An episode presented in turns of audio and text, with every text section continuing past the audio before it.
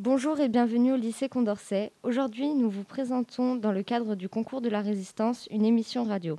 Dans un premier temps, les élèves de première vont vous présenter un journal des années 40 et des événements qui y ont lieu.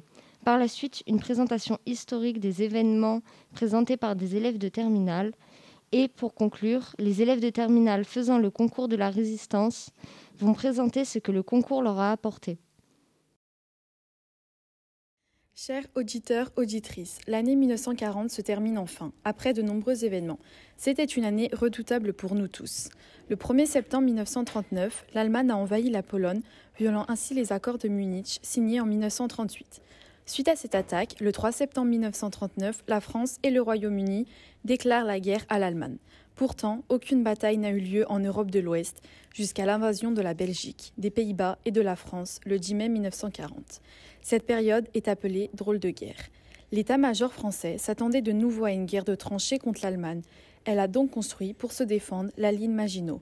C'est sur cette ligne que nos chers soldats français attendaient une attaque allemande. Pendant des mois, ils ont stationné là sans que rien ne se passe. Le 10 mai 1940, les nazis envahissent la France. C'est une guerre éclair. En effet, l'avancée allemande est très rapide. En quelques semaines, les Allemands se trouvaient déjà dans le nord, à Paris.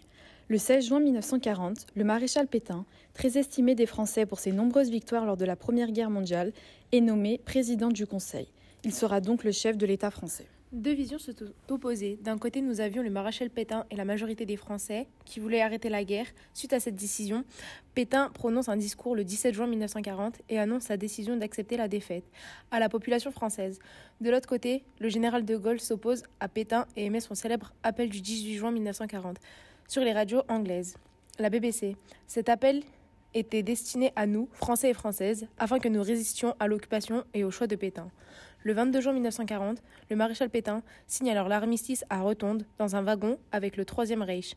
Ce traité établit les conditions et l'arrêt des combats. À l'issue de cet armistice, la France est divisée en deux principales zones. La zone occupée par les Allemands du nord et la zone libre au sud.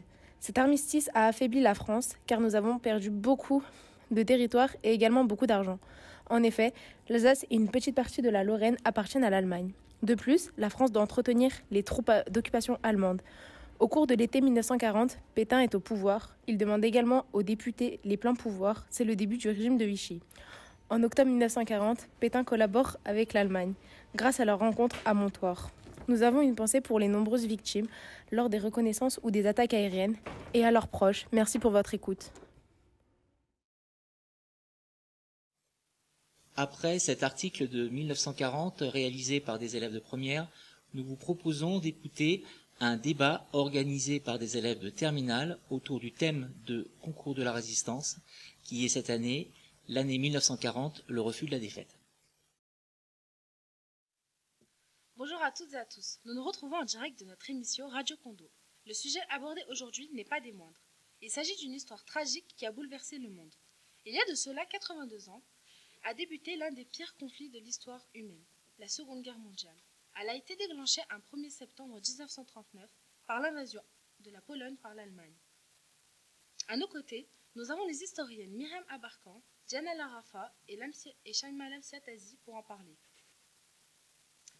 La France démocratique dans laquelle nous vivons actuellement n'a pas toujours été celle qu'elle est aujourd'hui. En effet, elle a connu diverses formes. Pouvez-vous nous en dire plus, Shaima? Bonjour, non, merci. Oui, tout à fait. La France a connu un régime dictatorial avec le régime des Vichy. Face à l'avancée nazie, le gouvernement du maréchal Pétain va s'installer à Vichy, où il met en place un nouveau gouvernement, le régime des Vichy, qui va durer de 1940 à 1944. Pouvez-vous nous en dire plus sur ses caractéristiques? Oui, euh, ce dernier est à la fois un régime autoritaire, antisémite et de collaboration. D'abord, il prive la France de ses libertés, on peut donc parler d'une dictature. Ensuite, il reprend les lois de Nuremberg, mises en place par Hitler en 1935, et met en place le statut des Juifs. Parallèlement, des rafles sont organisées, notamment, la plus tragique d'entre elles, la rafle du Veldiv en 1942. Enfin, il supprime la constitution de la Troisième République et met en place la nouvelle devise qui est Travail, famille, patrie. Mais tous les Français ne, mais tous les Français ne soutenaient pas ce régime. Oui, alors en effet, euh, on constate que le général de Gaulle refuse la défaite de la France et est contre l'armistice euh, que le maréchal Pétain veut signer en collaboration avec Hitler et l'Allemagne. De ce fait, le général de Gaulle va partir pour l'Angleterre et va rejoindre Churchill. De là, à la radio de la BBC, il va passer le célèbre appel, l'appel du 18 juin 1940, qui est devenu aujourd'hui euh, le discours fondateur de la résistance. Alors oui, euh, je me permets de rajouter que face à la mise en place de ce régime, les Français se sont donc révoltés et un mouvement de résistance clandestin s'est créé avec les sabotages, les journaux clandestins et les destructions des ponts et des lignes de chemin de fer. Et pouvez-vous nous expliquer comment s'est-elle organisée? Alors, euh, vous voulez sûrement parler de la résistance. Alors, la résistance, euh, elle s'est organisée suite à l'appel du général. Plusieurs Français ont rejoint clandestinement De Gaulle en Angleterre pour continuer la lutte contre le nazisme et la France occupée. Il va donc euh, créer le mouvement des FFL, les Forces françaises libres, dont il est le chef, euh, pour continuer à mobiliser et à combattre euh, ensemble dans la résistance dans le monde. Alors, au niveau interne du pays, une résistance est également mise en place. Donc, ce sont les forces françaises intérieures qui sont mises en place en 1944. Jean Moulin, qui était une figure majeure de cette résistance, a donc joué un rôle important dans la préparation et le déroulement du débarquement allié en Normandie. Que représente aujourd'hui l'appel du 18 juin? Alors l'appel du 18 juin, il représente un chapitre qui est resté gravé dans l'histoire euh, de notre pays jusqu'à encore aujourd'hui. Il est célébré chaque année et on pourrait dire qu'il est devenu comme un symbole du combat mené par les Français et Françaises qui ont permis que nous vivions aujourd'hui dans une France libre, et démocratique. Et c'est en effet pour euh, leur rendre hommage et euh, continuer euh, de transmettre cette histoire-là à nos jeunes élèves et à nos citoyens pour qu'elle reste gravée. Merci de votre présence avec nous sur le plateau. Et nos chers auditeurs, nous nous retrouvons demain à la même heure pour un nouvel épisode de Radio Condo. Du 25 au 29 janvier, une semaine du concours de la résistance est organisée dans les différents établissements de France. Dans le cadre de cette semaine, une exposition et des interventions d'étudiants sont organisées au sein de notre lycée. Nous vous proposons d'écouter un certain nombre de réactions d'étudiants au cours de cette semaine. Ce projet m'a permis de mieux comprendre l'histoire de notre pays, puisque notre passé construit notre futur. Participer à ce concours m'a permis d'avoir plus de connaissances et de, de plus savoir l'organisation de la résistance. Le concours de la résistance m'a permis de voir différemment les étapes de la Seconde Guerre mondiale et l'histoire de la France en général. Je pense que cette expérience serait bénéfique pour tout citoyen, car ce concours leur permettrait d'en savoir plus sur l'histoire de leur pays. Bonjour, de mon côté, le concours de la résistance était quelque chose de complètement nouveau. En effet, je fais partie des élèves qui ne l'ont pas commencé l'année dernière. Ça a donc été une vraie découverte et un vrai challenge de faire ce document en groupe sur un aussi grand nombre de mois. Ça a été aussi très intéressant de les rejoindre en cours de route, car du coup ça a été à des élèves d'expliquer toute cette quantité d'informations. Au final, j'ai pu aisément comprendre et continuer le travail avec mes camarades. Je dirais que ça nécessite une certaine discipline et rigueur, ce qui est des qualités nécessaires dans la vie active. Bonjour, ayant participé au concours l'année dernière, le concours de la résistance m'a apporté des connaissances et de la culture sur la mémoire de la résistance et de la déportation. Il permet de transmettre l'histoire au fil des générations et de toucher les jeunes concernant le passé de la France afin de les préparer à leur future vie en tant que citoyens français. Travailler sur ce concours m'a permis de tirer des leçons civiques qui peuvent me servir dans la vie.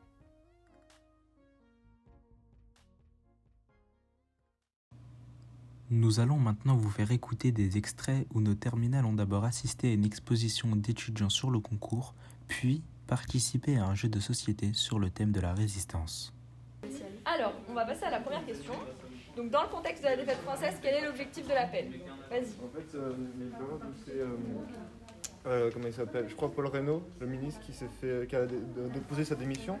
Et il y a le maréchal, le maréchal Pétain, je crois le 15, le 16, 16 juin, je pense, je sais plus qui euh, du coup vient au pouvoir. Et, euh, parce que lui, en fait, son but c'était euh, de mettre une armistice en place. Et du coup, le général de Gaulle, il va se rendre avec l'aide de, Winston Churchill en Angleterre pour faire l'appel et pour appeler tous les Français à continuer le combat et à résister. Voilà. Est-ce que tu sais, enfin, quel Français au début il cible de Gaulle? Vous l'avez peut-être entendu en plus là quand on a passé l'enregistrement. Je crois qu'il disait les soldats français, terre, mer. Aérienne. Son but, c'est vraiment ça, c'est de reformer une armée, donc il vise les militaires en particulier, puis de former aussi un gouvernement en exil, donc les grands hommes politiques. Les Français lambda, entre guillemets, vous et nous, pour, pour, voilà, pour le moral des troupes, quelque part, pour montrer qu'il y a une, une alternative, mais pas encore vraiment euh, précisément. Quoi. C'est ça, c'est qui, enfin vraiment, la volonté c'était de, de faire, euh, de continuer la guerre, donc de que l'armée française, euh, elle, elle, elle, s'arrête pas comme ça, qu'elle n'aille pas signer l'armistice, parce que euh, De Gaulle, il, avait une certaine idée de la France qu'il a voulu défendre. Et, euh, et l'idée, c'était aussi de pouvoir continuer euh, à avoir un gouvernement. Et pour ça, euh, il s'est basé donc, sur le, la, la, constitution de la France à l'époque. Donc, est-ce qu'à votre avis, s'il y avait un gouvernement à mettre, sachant qu'on ne pouvait plus le mettre en France métropolitaine, où est-ce qu'on pouvait mettre le gouvernement et où est-ce qu'on pouvait continuer à avoir des armées en poste? Euh, il me semble qu'avant, c'était, ils étaient du côté de Bordeaux avant de partir, du côté euh, de l'ouest. Mhm. Euh, donc, ils seraient repliés de ce côté-là, je pense, ou un peu plus bas, dans la zone libre. Et plutôt hors de la France métropolitaine. La France en 1940. Elle était, c'était quoi la France? C'est quoi la force encore que on dispose Ah oui, on avait les colonies. Voilà, Exactement. les colonies. Et ça, c'était vraiment le, le, pilier central pour De Gaulle, de pouvoir mettre un gouvernement en Algérie, par exemple à Alger, et de s'appuyer aussi sur la force coloniale. Parce que si les, les, les prisonniers français ou les, les, ceux qui étaient dans les armées partaient en Allemagne, il fallait pouvoir encore avoir une force pour combattre. Et euh, l'idée de De Gaulle, c'était ça, s'appuyer sur euh, la force des colonies. Mais tout de suite, pour vous expliquer vraiment pourquoi ce, cet appel n'a pas été entendu, première question, est-ce que vous écoutez, vous, la BBC, quotidiennement? Ou est-ce que vous l'écoutez tout court d'ailleurs? Non, en tant que Français. Non, en, en, plus dans une époque où évidemment les Français parlent encore moins bien anglais qu'aujourd'hui. Dans une époque où encore savoir qu'il on n'a pas d'enceinte, voilà. on n'a pas forcément une, tous une radio, euh, on n'a pas la télé, euh, voilà. Fallait-il savoir qu'il y avait même des émissions francophones sur les chaînes de la BBC, c'est déjà très compliqué. Les TSF, donc les radios, vous en aviez très peu, c'était très cher. Vous en aviez une dans les, dans les cafés, dans les propriétés de notables, les notaires, etc. Donc très compliqué de l'entendre. Ceux qui l'ont entendu, c'était par le fruit du hasard. Des fois, on bricolait une radio parce qu'on était là au moment où on devait être là. Et puis même, quand bien même, en général, ce sont les Bretons, ceux qui habitaient sur les côtes, qui ont pu partir pour Londres. Vous imaginez bien que vous êtes au fin fond du Limousin, de l'Auvergne, de la Saône-et-Loire. Vous entendez l'appel, ben, qu'est-ce que vous faites quoi? Voici un extrait d'une partie du jeu de société sur la résistance auquel les terminales ont pu jouer. Okay. On prend, euh, Ouais. On a un nouveau truc, ça on n'avait pas. Bah, Ouais. on n'a pas la planque. Alors, on va prendre une question, je crois. Hein Est-ce que nous allons y arriver? Les juifs de la zone non occupée ne subissent pas les différentes lois antisémites de Vichy. Les bah, juifs de la zone non occupée ne subissent pas les différentes lois. Vrai ou faux? C'est faux. C'est faux. C'est faux. Félicitations. Bravo. Félicitations, bravo. Coup, de rien. Vous tirez une carte répression et puis vous tirez sur une carte plante parce que vous avez réussi aux ressources comme vous voulez. Ah ouais. oh yes Vous perdez une carte arme, mais on n'en a pas. Bah tant mieux pour vous. Oh la chance Vas-y, let's go. Vraiment, les répressions... Euh... On est grave en l'air. Sabotage. Ouais, on va se faire emmener, nous. On va gagner, Est-ce qu'on peut vous donner des points oh, Ouais, je suis tout au fond. Je vous en avais déjà donné deux tout à l'heure. Faux papier, ça c'est pas. Deux en plus. On en a, il nous en restait deux. Les armes, on a celle de London. Okay. On peut descendre Renseignement, on en a deux. C'est 50 ouais, c'est bon. Bah, je sais pas. En fait, euh, tout à l'heure, je vous ai donné trois cartes, j'en avais donné ouais, deux. bah on a, c'est bon, okay. c'est validé. Bah, bon. Merci de nous avoir écoutés jusqu'au bout. Nous tenons à remercier tous les intervenants ainsi que nos élèves d'avoir participé et aidé à la confection de ce projet.